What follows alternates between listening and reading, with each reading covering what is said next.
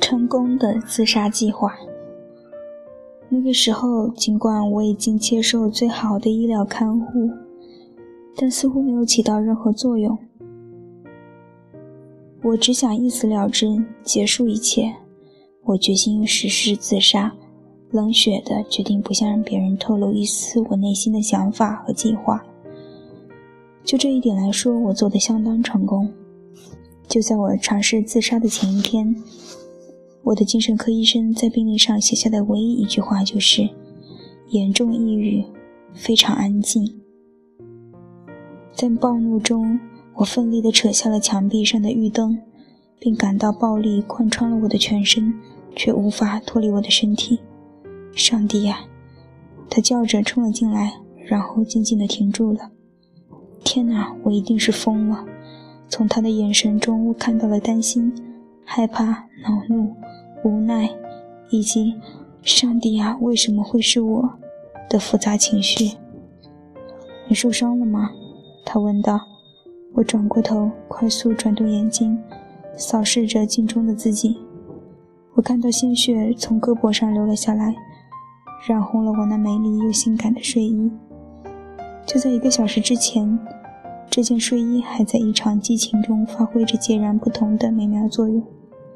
我毫无办法，我毫无办法。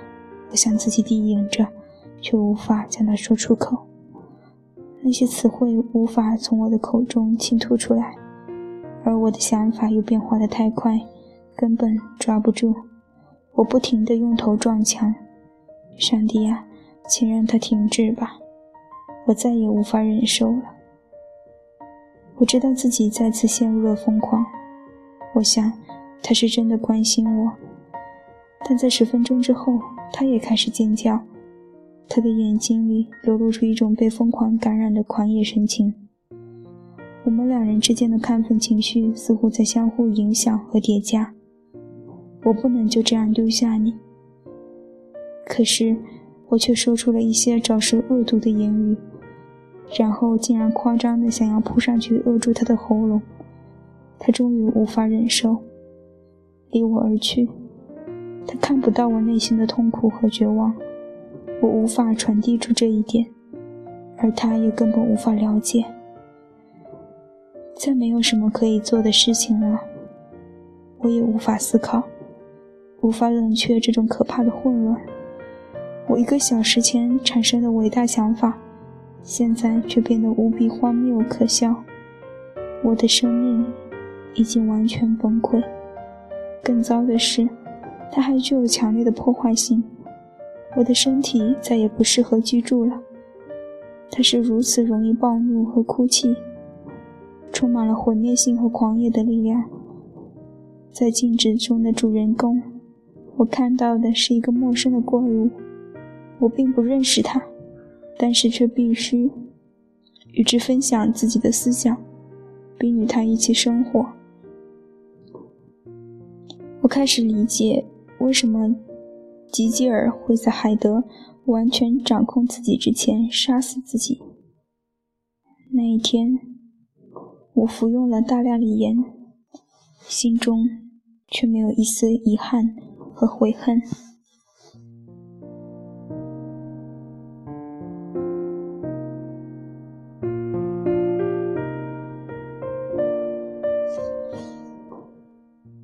在精神病学圈子中，如果你自杀死去，就会被冠以“成功自杀”这一头衔。不过，这种成功实在是不要也罢。而在我十八个月难以言表的痛苦岁月中，我开始承认，带有自杀倾向的抑郁，其实是上帝使躁郁症患者待在所属之地的一种巧妙办法。这么想确实管用。严重抑郁所带来的痛苦日复一日加剧，就像动脉中的血液一样贯穿全身。这是一种残酷无情、无法缓解的苦痛。我找不到一扇希望的窗口，找不到任何逃脱这种残酷的生活方式的途径。阴冷的想法和感受暗潮涌动，主宰着那些恐怖的、无眠无休的夜晚，让我在绝望中无处可逃。在清教徒的理念中，有这样一种假设，即认为所谓的成功与不成功，完全取决于自杀这一可怕的终极行为能否实施，而那些没能成功杀死自己的人，不仅软弱，而且无能。因为他们甚至无法无法让自己死掉。然而，自杀从来都是一种非理性的行为，很少能够展现出个体在较好状态下的缜密智力，因此它通常是带有冲动性的，并不一定按照人们最初的计划行事。其实我本人就是最好的例子。那个时候，我再也无法忍受这种痛苦。无法容忍自己正在慢慢变成一个精疲力尽、惹人厌烦的人。我觉得自己不能再成为困扰朋友和家人的沉重包袱。我在头脑中建立了一种偏执的联系，认为就像我幼年时亲眼见到的牺牲自己来挽救他人性命的飞行员一样，我能为自己关心的人做的唯一一件有意义的事情，就是自杀。就像任何一个人为了使某只动物免受持续的痛苦，都会将它杀死一样。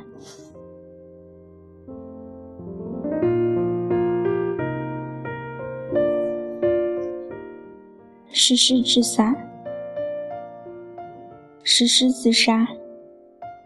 在某个时期，我曾买了一把手枪，但是在一次理性思维的作用下。我将这件事情告诉了我的精神科医生，并且不甘情、心不甘情不愿地丢掉了它。在这之后的好几个月里，我常常来到加州大学洛杉矶分校附属医院八楼的楼梯间，不断抵抗自己向前迈出一步，纵身飞出楼层边缘的念头。虽然自杀性抑郁并不会让人变得体贴。善解人意，但是，一想到家人不得不去辨认我摔得支离破碎的尸体，这种念头就变得毫无可行性。所以我决心找到一种看似完整循环、充满诗意的自杀方式。李岩，尽管他最终挽救了我的生命，但是在当时那段特殊的时期，却是我无尽悲哀和痛苦的根源。就这样。大剂量服用李岩成了我最终的选择。为了避免服用的李岩被呕吐出来，我特地跑到急诊室，搞到了一张开有止吐药的处方。然后我静待由朋友、家人和精神科医生共同组成的防范自杀阵线出现纰漏。万事俱备之后，我就把电话移出自己的卧室，以防我会不经意地拿起它。我绝不能接听电话，因为我深知这一举动很可能会引起监护者的警觉。在一场激烈的争吵之后，处于暴躁易怒状态的我，一把又一把地吞噬药片。在这之后，我便蜷缩在自己的床上，静候死神的降临。但是我从未料想到这样一个事实。服药后，我的大脑会与惊醒的时候截然不同，所以当电话铃声响起的时候，我一定会出于本能的去接听。就这样，我挣扎着，几乎半昏迷地走到客厅的电话旁。我含混不清的声音立刻引起了警哥哥的警惕。当时的他正从巴黎打来电话，想要了解我的情况。在听到我的声音之后，他马上联系了我的精神科医生。如果不是为了自杀，没有人会选择服用锂盐这种痛苦的方式。要知道，锂盐常常被用来训练土狼，使它们不再攻击羊群。通常，只要吃过一次经过锂盐的羊羔尸体，土狼们就会恶心到这辈子都不再攻击羊儿。尽管我服用了药物，防止自己把锂盐吐出来。我仍然比土狼和狗更难受。此外，它还让我很多天都处于恍惚的昏迷状态。不过，考虑到当时的情境，这未尝不是一件好事。